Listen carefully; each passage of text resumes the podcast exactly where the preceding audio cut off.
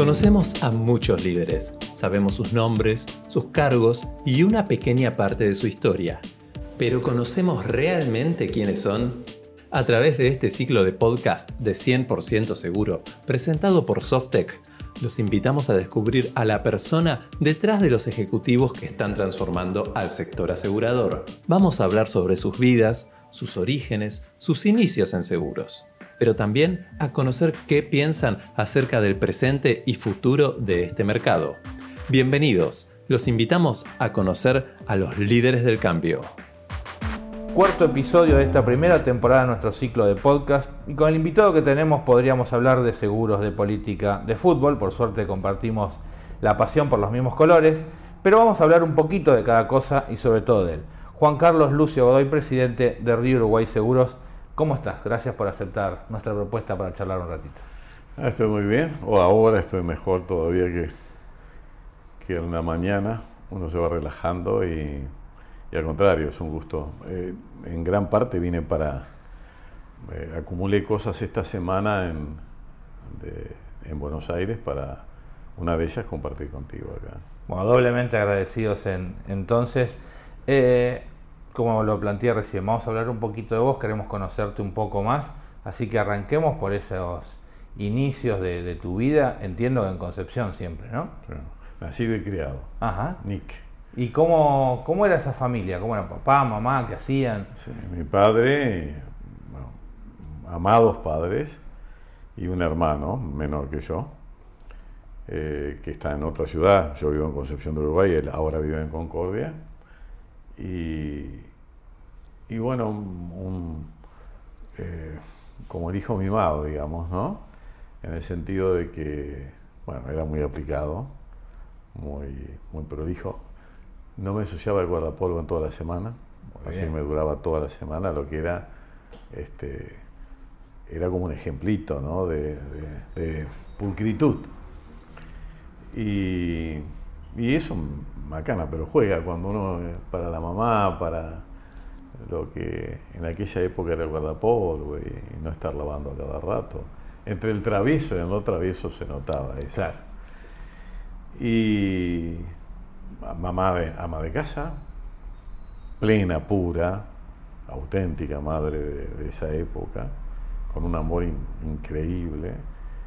Y, y, un padre muy laborante, muy trabajador. Papá tenía un taller de rectificaciones con casa de repuestos eh, y arrocera hasta que se caían porque no había precio para la rueda, entonces había quiebras, no quiebras, pero había recurrencias este, de altos endeudamientos, porque no era lo mismo eh, antes que ahora respecto del mundo de agropecuario y agroindustrial.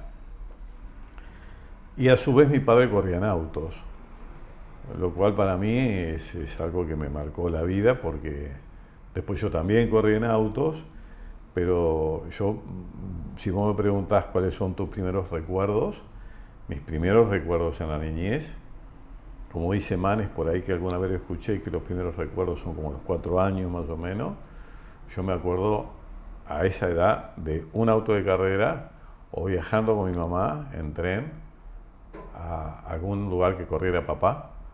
Y él nos mandaba a buscar ahí a la estación y nos íbamos al, circuito, porque no era autódromo, era circuito.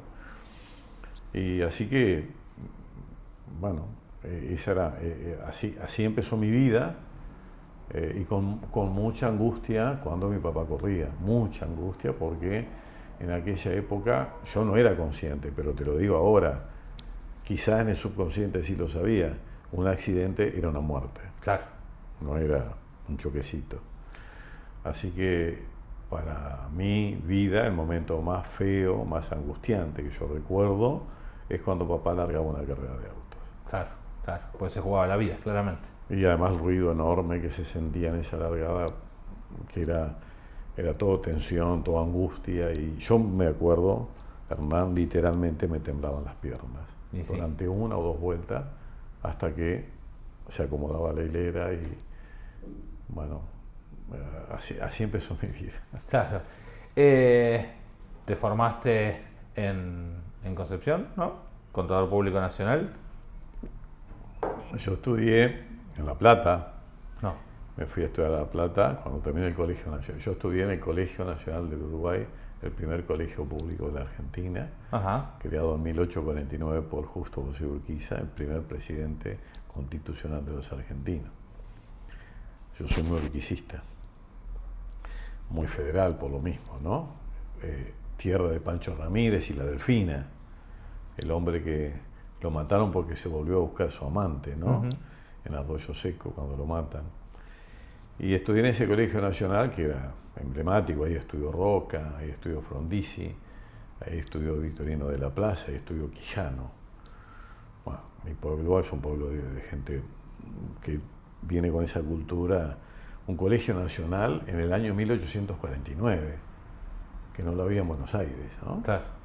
estaba en Córdoba de los jesuitas y, y bueno, eh, era un colegio emblemático, ahí hubo huelgas muy grandes, qué sé yo, era, digo, eh, Frondizi vivía en mi pueblo, Roca vivió en mi pueblo, becado por Urquiza, y era tucumano y venían las dirigencias de Urquiza, entonces uno, uno trae todo eso, te darás cuenta que lo traigo, ¿no? Sí, sí. y medio como que corre por la sangre nuestra, los entrerrianos y los uruguayenses, eh, un- una sangre muy federal. ¿no? Muy- y, y entonces después, en aquella época, la universidad estaba muy concentrada. Hoy tenés un- un- una universidad o más de una en las provincias argentinas. En aquella época había muy poquitas. Así que yo me iba a La Plata a estudiar. Y al cuarto año más o menos mi padre entró en una de esas quiebras por la rosera que había andado muy mal. Así que me volví y terminé en la Universidad Litoral, mi eh, carrera de contador público. Ajá. Así que soy un contador de dos facultades, ¿no? Estudié Claro. dos facultades. ¿Y cómo fue tu ingreso al mundo del seguro? ¿Qué pasó? ¿Qué te lleva a entrar en seguro? No, me invitaron. Eh, Río Uruguay era una empresa, es una empresa emblemática de mi pueblo, fue fundada por eh, prácticamente el Rotary Club, digamos, eran todos, casi todos miembros del Rotary. Eh, era una época, el año 58, de, mucho, de muchas creaciones en mi pueblo. Era época del desarrollismo, fue una época importante. Hay muchas empresas que nacieron en esa década del 50, 60, y ahí nace Río Uruguay. Y toda gente conocida de mi pueblo. Y entonces, en el año 77, 76, 75 también, ya me habían invitado. Pero costaba que yo pudiera entrar ahí, pero era muy joven, pero además era alfonsinista.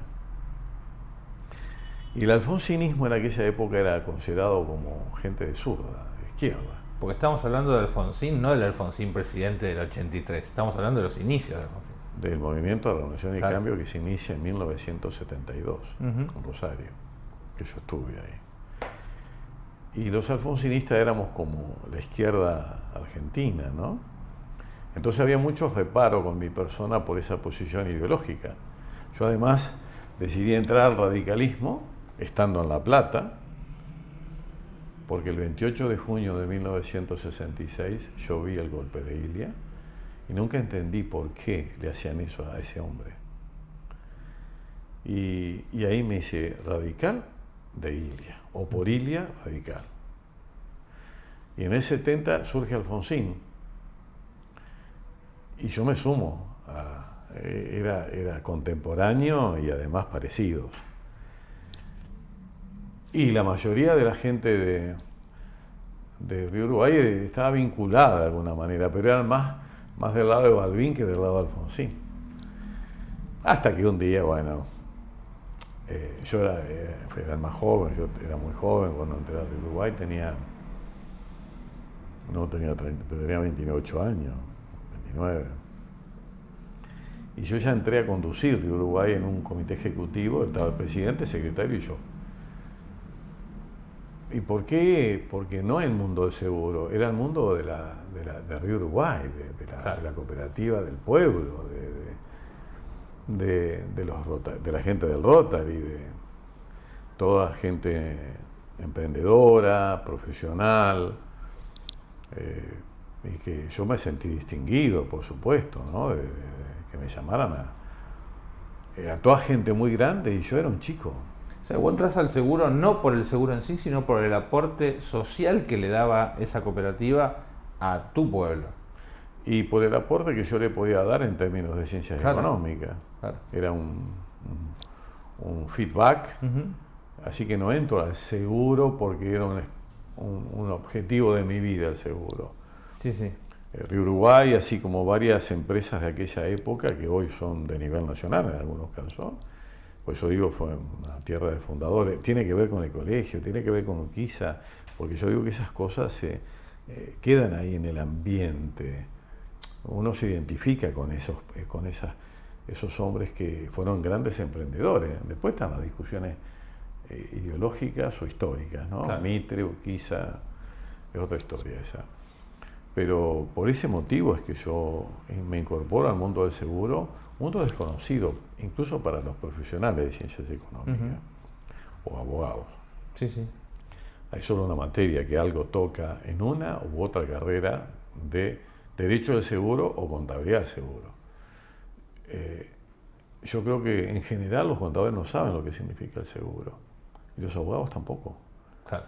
te, te terminás especializando después pero mucho más si te metes adentro de la empresa, ¿no? Sí, sí, sí. ¿Desde afuera? Sin lugar a dudas. Y eso muestra un poco que todavía no tenías 30 años, pero ya estabas en un camino de este, ciertos compromisos con, con, la vida y con el desarrollo y con un montón de cuestiones que vamos a estar hablando acerca de eso en, en esta nota. Pero, por ejemplo, a ver, yo buscando un poco información acerca de tu vida, más allá de lo que nos conocemos en estos años, pero juntando información para charlarla toda, toda hoy. Eh, uno veía una vida muy ligada al compromiso. Claramente me estás contando de qué manera entraste al mundo del seguro, de qué manera tuviste un compromiso institucional con la actividad, porque vos fuiste presidente de la Asociación de Cooperativas y Mutualidades del Seguro durante unos cuantos años, eh, fuiste presidente de ICMIF también, la parte de América. Dos años. O sea, claramente... Dos periodos estuviste en, en lo que es el desarrollo de, del sector. Ah. ¿Y cómo fue llevar eso adelante? ¿Y qué cosas considerás que de pronto faltaron? ¿no? Porque estuviste al frente del desarrollo de un mercado y que probablemente haya cosas que se lograron y otras no. Oh, por supuesto, siempre, ¿no?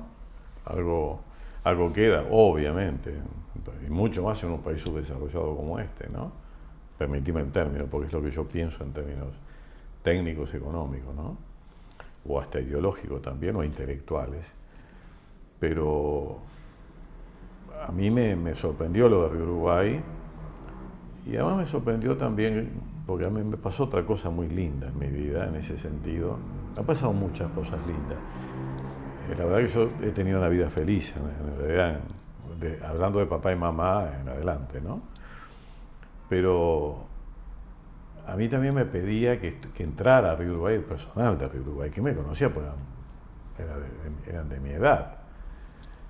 Y yo era. Eh, había corrido en auto, eh, era fanático de mi club de fútbol de allá de mi pueblo, mi padre era dirigente, mi padre había corrido en auto, era militante político, y entonces, eh, bueno, es como que hay gente que se adhiere a tu pensamiento y te pide.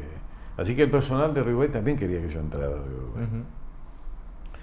Y eso me facilitó mucho las cosas. Pero de tal manera que, mi misma entrada al poco tiempo ya me, obligó a mí a, dar opiniones públicas a menudo. Eh.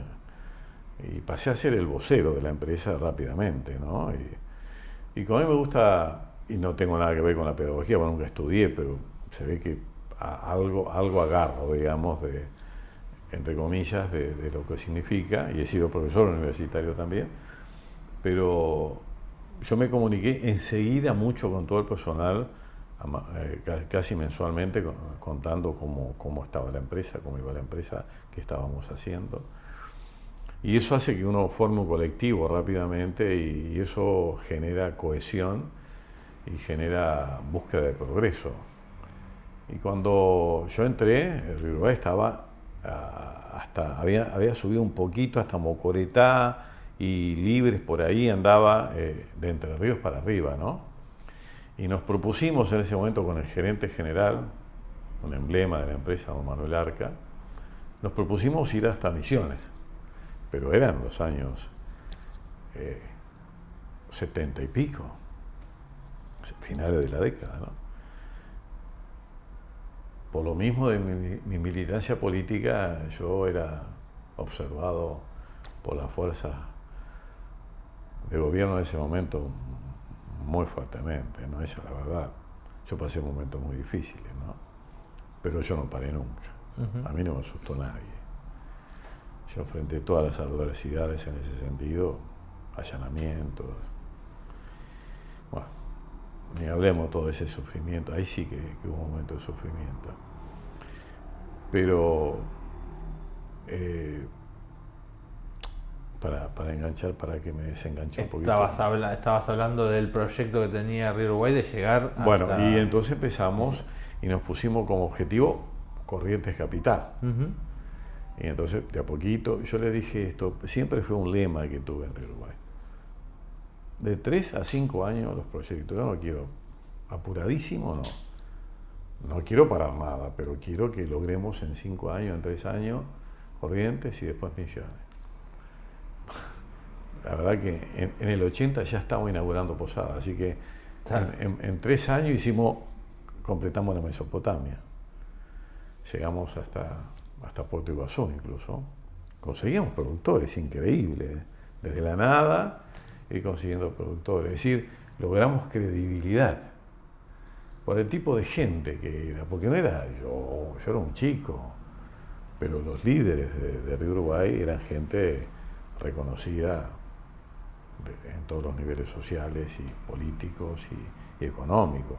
Eran empresarios grandes, este, distinguidos profesionales, eh, dirigentes políticos, habían gobernado la provincia, es decir, a mí me metieron en, un ambiente que yo tenía que sí o sí eh, escalar en el conocimiento, en, el compromiso, porque si no, no iba a estar a la par de, mis pares, porque yo era par de la gente que, yo admiraba en mi pueblo, y ellos me invitaron a formar parte de eso.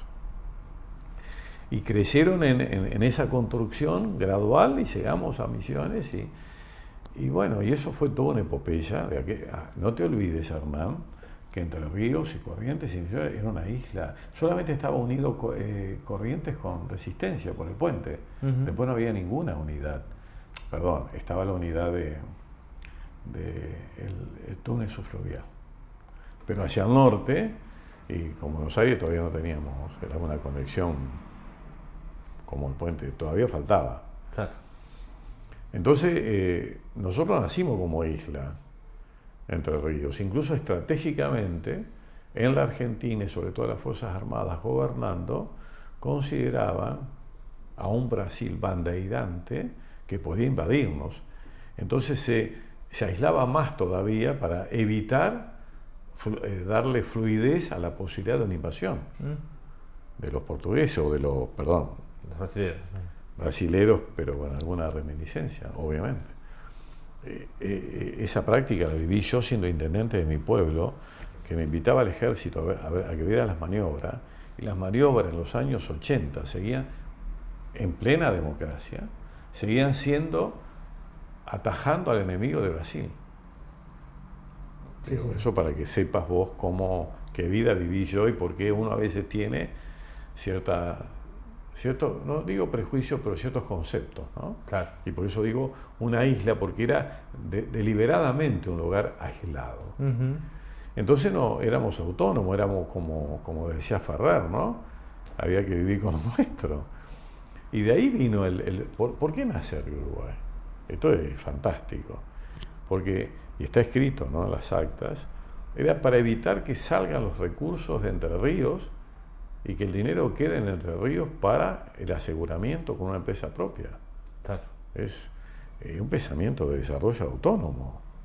Es decir, tenía contenido, no era a la Bartola, a, hacer un boliche. No, no, tenía una filosofía.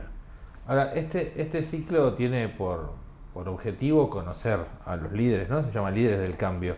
Y vos me estás contando estos orígenes de, de la compañía que uno conoce hoy. Claramente no vivía esa época. Digo, ¿qué sentís con ese cambio? ¿Qué sentís al recordar ahora cuando estás hablando acerca de esa Río Uruguay que vos no tenías 30 años todavía mm. y, la, la Río Uruguay que tenés hoy? Y debo confesarte que eh, porque después vino lo otro, ¿no? Que la expansión pasando el Paraná. Debo confesarte que uno, uno se emociona. Porque hay una cosa que, que yo tengo hoy día, me lo decía un, día un amigo, un intelectual importante que, que escribe cosas muy lindas, ¿no? Sin dar nombres. Me decía, ¿sabe cuál es la diferencia entre un CEO y vos? Que la preocupación más importante de un CEO es a veces económica o un bonus. Y la tuya es el legado. Y es cierto, yo te, ya te conté cómo, cómo entré y cómo respetaba yo a esos líderes que habían gobernado la provincia en algún caso. Uno de los fundadores era nieto de Urquiza, don Francisco San Valiente, uno de sus fundadores. Digo, la provincia y el país. Y yo, un chiquilín metido en esos bailes. Entonces, se te hizo un compromiso tan grande que no podés, sentís que no podés fracasar. No obstante, no tenía prejuicio de fracasar, ni ahí. Yo era palo y a la bolsa para construir. Entonces me emociona un poco, por supuesto, recordar esas cosas, porque era muy... Yo, había sido, a mí me tocó ser cofundador de la Universidad de Entre Ríos en el año 74. Yo tenía menos años todavía. Y un, dirigente peronista que fue elegido por Perón para, como rector normalizador o creador de la universidad, me buscó a mí como radical para darle garantía en el manejo financiero de la universidad. Yo recién me había graduado. Y yo fui el primer secretario económico financiero de la Universidad de Entre Ríos, elegido por un peronista que después lo echaron por haber elegido radicales para, la universidad. Mm, mira. En el año 74 lo echaron, a él y a mí. Entonces yo vengo con, esas obligaciones de, delegados, eh, por eso te conté lo de, Urquiza al principio, todo lo que significa para un entrerriano uruguayense esa historia. Entonces estoy, yo tengo la obligación de, de cumplir con el legado que a mí me entregaron y que se ha hecho largo, porque mi vida se alargó, porque me he cuidado mucho y porque soy una persona metódica para vivir y he tenido suerte, por supuesto, pero entonces uno se emociona, tiene ese legado, tiene ese compromiso que no termina nunca, hermano. Yo no puedo sacármelo de encima. Yo, eso que te conté de eso, de eso que me dijo mi amigo, me lo dijo hace cuatro años, tres años. Y de Buenos Aires, no es de allá. ¿Y cómo supo distinguir que, mi compromiso no es la plata? Claro. Mi compromiso es no fallarle a los fundadores que tuvieron una visión increíble, con esa mística de crear desde el interior, sin saber, sin tener auditores, actuarios, nada. Bueno, pero también tiene que ver con esto, o sea, mi vida se hizo, se hizo larga, y, se hizo rica, porque puede ser larga y vacía, pero sin embargo tu vida pasa por lo que nos estabas contando acerca de, la compañía, si vamos simplemente a nuestra actividad y lo que yo hacía referencia a representar el sector cooperativo dentro del mercado argentino, dentro del sector americano. Eh, mundial, mundial y mundial también. Vos, bien lo mencionabas, tu, tu vínculo con la política has tenido una actividad política, un rol político importante. Eh, quizá hay gente del otro lado que, no, te conoce y no lo sabe, pero ha sido diputado nacional, ha sido intendente de. El primer intendente de, la democracia. El primer intendente de democracia de tu pueblo? Mira, no tenía. Y el más joven. El más joven me lo habías dicho antes de que comencemos a grabar, pero no tenía el dato que fuiste el primero de la democracia. Eh, has sido candidato a vicegobernador de la provincia en dos oportunidades. O sea, claramente este, tu vida pasa por un compromiso. he sido presidente de la Unión Cívica Radical en la provincia de Entre Ríos también. Ajá. Yo tengo 40 años de militancia política, yo amo la política y me espantan los cargos en política. Qué paradójico, ¿no? Pero la política es una cosa maravillosa porque te permite debates eh, muy elevados. Por supuesto, salvo que la discusión sea cómo se roba. Bueno, ahí yo no voy a estar, ¿no? Nunca estuve. Y tengo el orgullo de caminar por mi pueblo hoy día, todos los días, y a mí me respetan a mi pueblo. Y fui intendente y de la misma manera que soy presidente de una empresa que a mí nunca me reclamaron para que les pague un siniestro. En toda mi existencia en Uruguay llevo 44 años.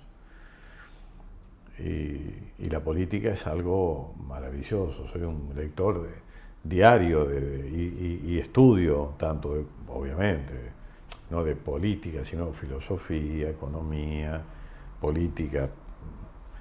Me gusta ver documentales sobre la vida de, los pueblos y bueno, y eso te enriquece también la vida dirigencial, ¿no? Porque eh, no es lo mismo ser solamente focalizado en un aspecto que tener eh, una vida este, muy amplia en ese sentido, ¿no? E incluso deportiva también, he sido presidente de clubes y, hemos competido a nivel nacional y he pasado por, muchas situaciones de alto de alta, de alta exigencia, ¿no? del rendimiento colectivo sobre todo. Claro. ¿Y qué dice tu familia? ¿Cómo está conformada tu familia? Porque antes hablábamos de tu familia, pero vos tenés tus hijos, de hecho tenés hijos que viven acá en Buenos Aires, ¿no? Sí, bueno, yo tuve, yo tuve un divorcio, precisamente creo que la causa fundamental fue mi vida, porque esta vida tiene costos. Eh, yo, yo eh, aquí sí voy a parafrasear a Alfonsín, ¿no? cuando decía, eh, uno en esta vida pierde felicidad. Y yo, si bien soy una persona feliz en mi pasado, también uno termina divorciándose porque se agotan los modelos, y yo lo agoté, porque mi vida de compromiso político y empresarial fue al 100. Yo, yo trabajo los siete días, 24 horas, para, para decir una frase este, demostrativa de compromiso, ¿no? Y eso agotó, por supuesto, a, mi señora, que fue impecable. Eh, el apoyo que yo tuve, tan, tanto, tanto apoyo que se enfermó cuando yo fui intendente, porque le afectó psicológicamente, obvio, porque ser intendente es como decía un viejo amigo peronista, había sido senador peronista y era un empresario importante en mi pueblo, y decía, nunca vaya a ser usted intendente porque es el salivadero del pueblo Año 80. En el 83 fue intendente. Y ese es salivadero del pueblo. Entonces es muy difícil que una familia viva feliz.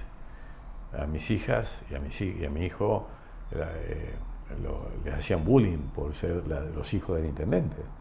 Esas son las cosas que uno vive también.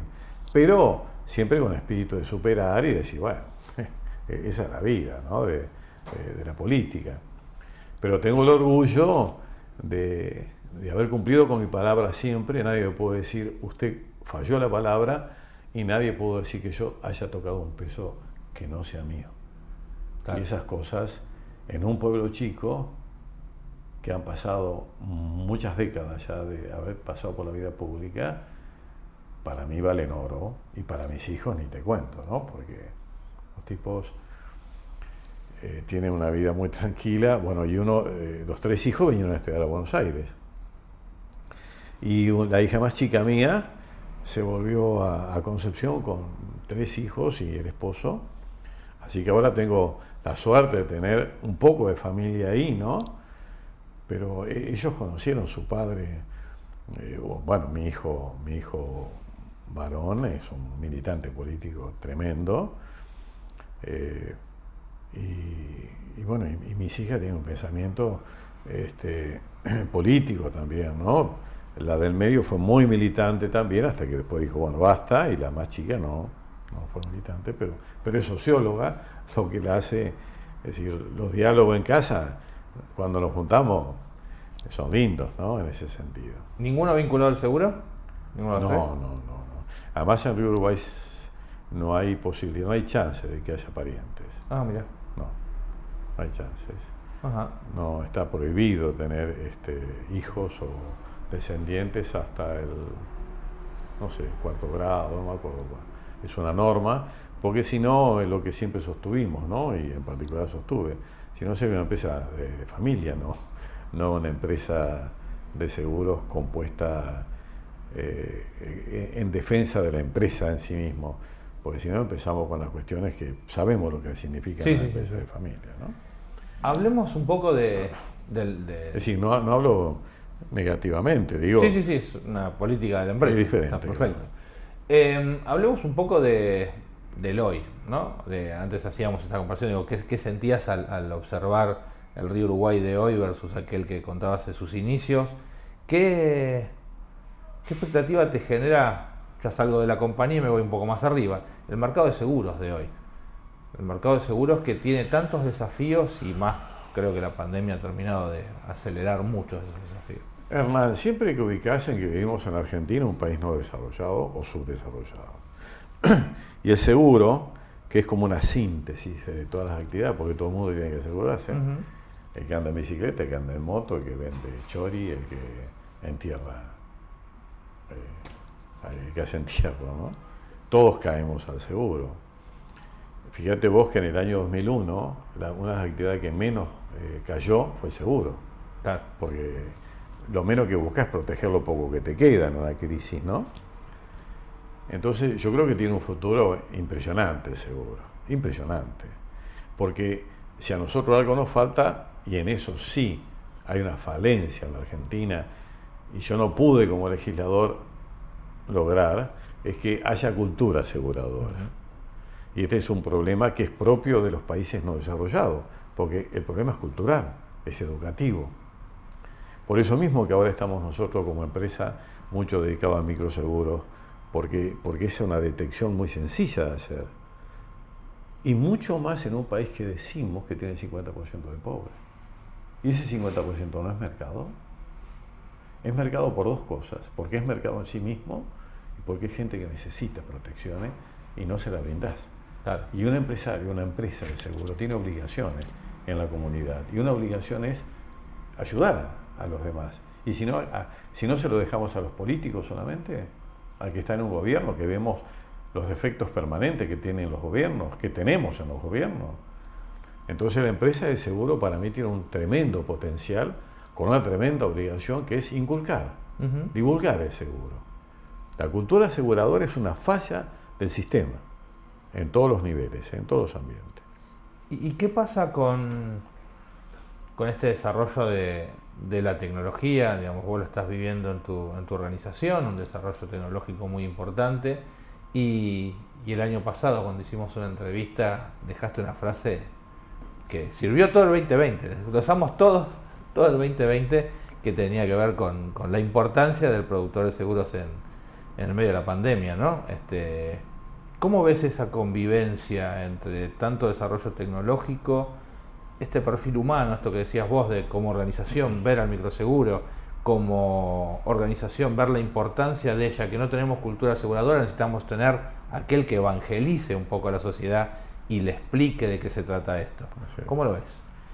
Fantástico, hoy día cada vez mejor con los productores. El productor se está dando cuenta que él, digo, es indispensable y, no, y, no, y no exagero, ¿eh? porque hoy ya es una frase distinta que aquella que dijimos en su momento cuando había que cobrar y no era fácil cobrar. Y el productor cobraba y le renovaba la póliza. Hoy se está dando cuenta que también se puede tecnologizar. Se da cuenta que no es contra el productor. Hubo quienes sí quisieron hacer el salteo al productor bueno, es un problema de ellos. Siempre lo hubo. Yo esto lo discutí una vez en, un, en Estados Unidos, en un congreso, diciendo, cuando hablando de tecnología, este, y, hubo alguien que dijo, oh, ah, bueno, de distintos países, ¿no? Está, bueno, porque con eso evitamos Entonces yo pedí la palabra y salí en defensa hace cinco años más o menos, en defensa del productor, porque yo les dije lo siguiente, yo llegué hasta acá con los productores, yo no voy a abandonar ahora a un productor, no tiene sentido, no le encontraba sentido. Y era antes de la pandemia. En la pandemia, si no hubiera sido por el productor, no mantenés las carteras. Y ahora, si logramos evangelizar que el productor se eh, eh, incorpore o se tecnologice o incorpore eh, este, tecnología de punta, y ahí están apareciendo laptops o, herramientas tremendas. Nosotros acabamos de incorporar esto, va a ser una revolución en ese sentido. cuando se dé cuenta de eso, se potencia más todavía, porque hasta se va a movilizar menos, no va a perder el contacto y va a producir más, va a tener más alta productividad. Y, es imposible que desde la empresa se haga, porque no hay manera de lograr alcanzar a la comunidad, al cliente, hablemos de cliente, el consumidor del seguro, no cliente productor, asesor, eh, a esa persona es imposible alcanzarla. Pero ya está, eh, digo, en Estados Unidos acaso eh, ha sido sustituido, estamos hablando del el país más importante del mundo. En ningún lado. En ninguna, por eso digo, pongo como más relevante la, la potencia del imperio, ¿no? Entonces, hoy yo hago una arenga en función de la sinergia cada vez más completa. Lo converso con la gente de FAPASA, con la gente de APAS, permanentemente. Cada vez que me convidan a una charla, y, ahora ellos ya están convencidos, e, ellas y ellos, ¿no? Están convencidos porque está Agustina y, bueno, y después están los dirigentes, mujeres y hombres en, en FAPASA y APAS, y, este, y en los APAS que hay en todo el país, ¿no? Están convencidos que, que es así, que no, no, es nada contra, sino que es a favor, es una suma impresionante lo que tiene el seguro. Entonces digo, está todo por hacer y está faltando completar más la sinergia y la, el asociativismo con el productor y me parece que una de las actividades económicas que más tiene para crecer es el seguro en Argentina. Es que creo que la pandemia, si bien obviamente nos impulsó a todos a digitalizarnos, con este aislamiento no teníamos otra opción que hasta pedir la comida por una aplicación, eh, también demostró que todo eso que era color de rosas en un, en un momento normal, sin ir más lejos, siempre el gran ejemplo fueron las agencias de turismo, que vos te comprabas un pasaje, un hotel, mirabas en tal o cual lugar las calificaciones, era todo fantástico, mientras era bueno. Cuando tuvimos los inconvenientes de la pandemia con vuelos cancelados, con hoteles cancelados, con necesidad de devoluciones, no había nadie atrás de esos sistemas. Entonces creo que ahí es donde está la gran oportunidad, porque nosotros ya tenemos al profesional, al asesor, tenemos a la gente que simplemente le falta tecnología. Sí, y que la va, la va incorporando fuertemente, porque además es increíble, gente, gente de mi edad, productores de seguro, que ya, bueno, toda la generación, yo digo, te lo dije en un momentito cuando estabas preparando la nota, hay como un igualamiento en la sociedad mundial. Los millennials no tenían experiencia. Ahora de golpe han logrado, junto con los mayores totales, baby boomer y mucho más, este, igualarse en experiencia porque nadie vivió esto. Y, los más viejos, que no conocíamos de tecnología, tuvimos que meternos porque si no quedábamos afuera. Entonces, a, pesar de lo etario, es increíble cómo se ha amalgamado la sociedad. Porque tenemos gente de 60 con 25, de 60 años y 25 años, conviviendo con un lenguaje común, que es la tecnología. Bueno, el que no quiere subirse a eso ya es un problema personal. Y, qué bien que esto que contás vos, digo, qué bien que le hace a cualquier proyecto, sea un proyecto económico, un proyecto de negocios, una sociedad, esta suma de voluntades, de experiencias, de edades, oh. de fuerzas, ¿no? ¿Cuánto se puede lograr cuando se arman estos ecosistemas? Claro, y sabes, porque hay una cosa en este tema que yo estoy aprendiendo y por eso me animo tanto y produjimos un cambio tan grande en Uruguay que la gente joven es más atrevida, como lo fui yo cuando me tocaron con 28 años a que, a que dirigiera una empresa de gente que tenía 60 y 50. Eh, la, ventaja de la juventud es que se anima todo. digo, eh, es más disruptiva, agarra mejor la tecnología, no tiene tanto prejuicio, eh, manotea algo que una persona con 60 años, que haya sido gerente, esos cargos tradicionales, no se anima porque ya viene con una cultura del verticalismo. La persona que tiene 30 años y está empezando la vida, le frega lo que la gente mayor, lo que hacen lo que tienen ganas de hacer, salvo que los paren. Si los para la estructura, estás, estás perdiendo gente, estás perdiendo capacidades. Si no parás y haces fluida la estructura, que es el secreto para mí de las organizaciones, esa gente te va a dar satisfacciones enormes, porque ahí es donde se conjuga la experiencia con el experto. Eh, los otros días mi hija, casualmente socióloga, hablando de este tema, conversando con WhatsApp, me mandaba capturas de pantalla y ha surgido esto de, esta, de esta, generación de, este, expertos, expertos sin experiencia. Es decir, de golpe, eh, bueno, vos sabés algo muy importante de esto, pero tenés historia. Pero te toca vivirlo y tenés que, tenés que ayornarte, ayornarte, ¿no? Aprender lo que no aprendiste antes y el que es más viejo, ayornarse para, para vincular, un poco repitiendo lo que decía hace un momento. Pero están apareciendo frases fantásticas que representan, que no es fácil encontrarlas, ¿eh? el mundo nuevo. Yo, yo estoy leyendo mucho al respecto. Y los otros días recuperé de nuevo unas páginas de, yo leo La Nación y, perfil los fines de semana, leo dos diarios los fines de semana y La Nación. Pero era un artículo de La Nación, lo digo particularmente, de, gente, de, la poca, de las pocas personas que están entendiendo este mundo que hoy se vive.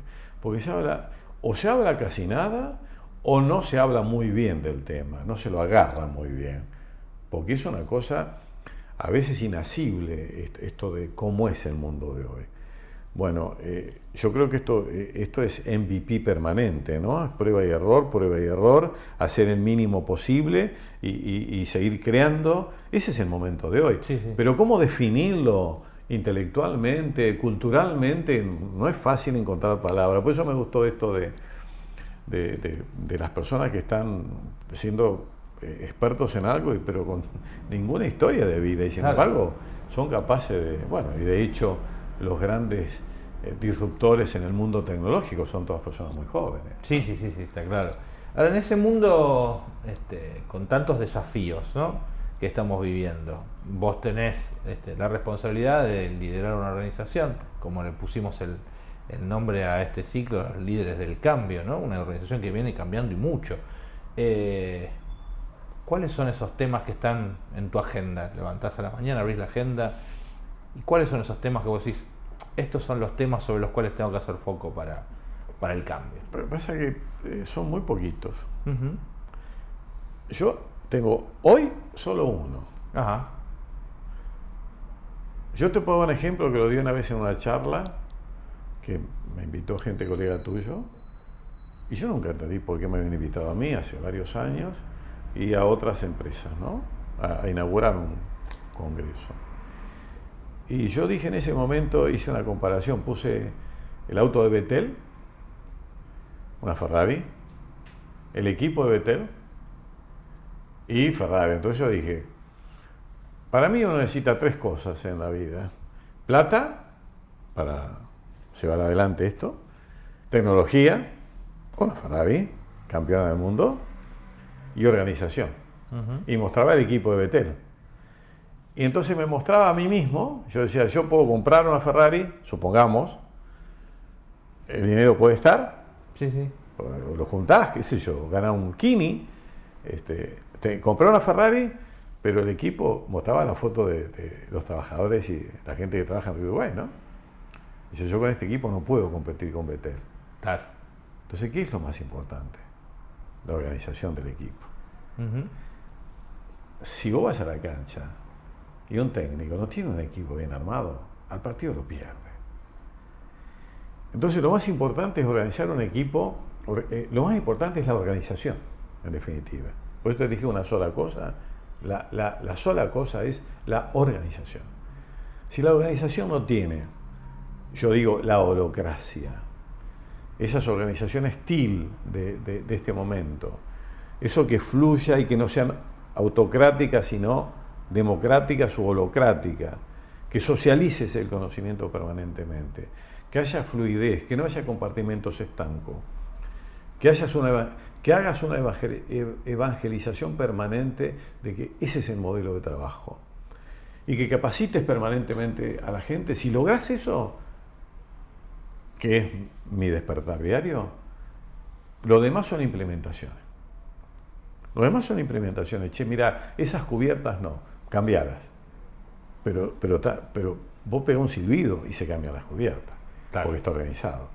Eh, ¿Cuál es la diferencia entre Bataglia y Russo? Por hablar de boca. Y en la organización, en el equipo, en cómo conduce. Porque en definitiva la plata está, el estadio está, es el tema humano. Y esa filosofía también, ¿no? De... Pero bueno, es que la organización tiene contenidos ideológicos, filosóficos, en definitiva culturales, porque vos lo que estás haciendo es un cambio de cultura.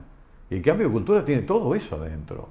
Porque vos pensás además, Hernán, que en la empresa que a mí me toca dirigir, cada persona, ahora no, pero se iba a su casa que tiene una familia que es distinta de la otra familia, que está en un ecosistema que es distinto del otro ecosistema, pero que después viene a la empresa donde uno le dice otra cosa distinta a la que él vive, o, la, eh, una mujer. Entonces, lograr evangelizar para un cambio integral que confluya en la organización y tenga éxito, es lo que te estresa. Yo por eso digo que el estrés que tuve en este año y medio no tuve nunca, ni siendo intendente con consejo deliberante mayoritariamente peronista. Así que a mí me tocó todas las más difíciles en mi vida en ese sentido. Pero no como esta. claro, sí, sí. Eh, Juan Carlos, para, para terminar, pues nos podríamos quedar charlando horas y horas y horas porque siempre es riquísimo conversar con vos. Vamos a, todos los episodios estamos terminándolos con una especie de, juego. Nosotros tenemos a, la gente amiga de Softex que nos acompaña para hacer posible este ciclo. Y a partir de ellos empezamos a jugar con algunas cositas, con una frase que tienen ellos y demás. Elegimos, por ejemplo, una pregunta Softex, que van a ser cosas cortitas. Eh, ¿Qué tiene que ver? Siendo, hablando de cambios, eh, te proponemos que elijas dos momentos, dos cambios en tu vida que vos destaques. Uno a título personal y otro a título profesional. ¿A título? Profesional. Y puede ser en el título personal, en mi vida política, ser el primer intendente de la democracia, el más joven, eh, y con, te vuelvo a repetir algo que cuatro concejales de mi partido y ocho concejales en contra. Tenía la mayoría absoluta en contra. Es decir, podían vetarme. Y yo manejé un gobierno donde yo me iba de vacaciones se quedaba un hombre de la oposición como intendente y sin embargo no tuve problema en cuatro años de convivencia y generamos una democracia estable en mi pueblo y donde yo digo camino todos los días por la calle en mi pueblo y a veces tengo más amigos peronistas que radicales. Eso fue un momento muy importante en mi vida. Ah, hay, hay 100 más. Sí, sí, sí. El nacimiento de mi primer hijo, el casamiento, qué sé yo, el divorcio, todo. Pero ese es un punto muy fuerte en la vida porque es vida personal y vida social de la comunidad, ¿no? Esa, esa personal que compartiste con la sociedad de Concepción del Uruguay. ¿Y profesional? Y profesional, la verdad que un, para mí una de las cosas tremendas que tuvo la vida fue la pandemia. A mí me llevó un cambio personal que yo no sabía que estaba en mí. Yo soy otra persona. Eh, he tenido una capacidad, de resiliencia que yo no, me sé dinámico, sí, por supuesto, eh, hago 10 cosas a la vez, en general, pero no sabía que estaba en condiciones de cambiar la empresa como la cambié. Esto fue como meter la mano en una media y dar la vuelta. Y esto profesionalmente, humanamente, me dio una seguridad que yo digo, mira, a la altura de mi vida que tengo que lograr la seguridad, porque no la logré antes. Pero lo que pasa es que la pandemia produjo eso. Claro. las últimas tienen que ver con una, frase, una suerte de eslogan que tiene, que tiene Softel que, que la verdad que nos gustó como para jugar un poquito, que dice que es tiempo de dar el siguiente paso, es tiempo de evolucionar. Y sobre la base de esa frase son cuatro preguntas cortitas que tienen que ver, por ejemplo, con cuál te gustaría o cuál consideras que puede llegar a ser, no vamos a ponerlo condicional, eh, tu siguiente paso, el de Juan Carlos Godoy, olvídate de la compañía. Profundizar este cambio. Porque estoy insatisfecho. No, el mío con el, con el conjunto de, la empresa. Primero, mío con el conjunto de la empresa. Y el siguiente paso que consideras que, que debe dar o va a dar Río Uruguay Seguros, la compañía. Eh, eh, la mayor preocupación de mi vida es la sucesión. Que haya una sucesión adecuada. Estoy trabajando, trabajé, creo que los últimos 10, 15 años trabajé, trabajo para eso. No, es, la, parte... Eh, esta es una preocupación que tengo hace 20, 30 años. ¿no? He ido a congresos sobre estos temas y no veo nada escrito que me, me, me saque la duda. Pero mi principal objetivo es lograr la sucesión de Río Uruguay adecuada. Las últimas dos son más, más macro.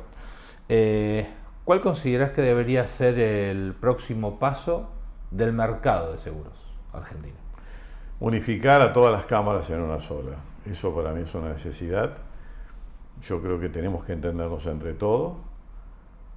Eh, la última pelea que tuvo el cooperativismo con el impuesto que quisieron poner en el, en el, en el Parlamento, que logramos refutarlo, fue una mala jugada de algún sector que, que debe entender cómo, cómo funciona el sector asegurador en el mundo. En el mundo estamos todos. Y yo soy un defensor del capitalismo. Y en ese capitalismo de la competencia, bueno, seamos competentes y competitivos, pero seamos unificados para generar una oferta mejor para un mercado más grande. Eso es una cuestión mínima y elemental. Igual que la política. Digo, discutimos en política en el Parlamento para confluir en leyes que sean lo más compatibles posible. Y somos, venimos de distintos lugares. ¿Por qué no hacer lo mismo con, la, con el sector asegurador? Bueno, quizá este, en parte estás hablando de la última, pues la última es cuál debiera ser el próximo paso que debe dar la Argentina, ¿no? Como sociedad, como país. Y tiene que ser más democrática. La Argentina necesita todavía dosis de democracia alfonsinista, diría, y lo digo literalmente, lo escribo esto. y, por qué? Porque fue el hombre que generó la democracia de este país. Y, sin política no se puede construir un país. Digo, vayamos a Aristóteles si queremos no tan lejos, y de ahí para acá, y no hay alternativa, no hay chance que no sea sin política. Y esa política tiene que ser elevada, tiene que ser altruista, tiene que ser realmente para transformar y desarrollar una sociedad. uno de mis sueños es lograr el desarrollo económico. Y el desarrollo es crecimiento con equidad. Ahora, crecimiento solo, no embromemos, no es nada.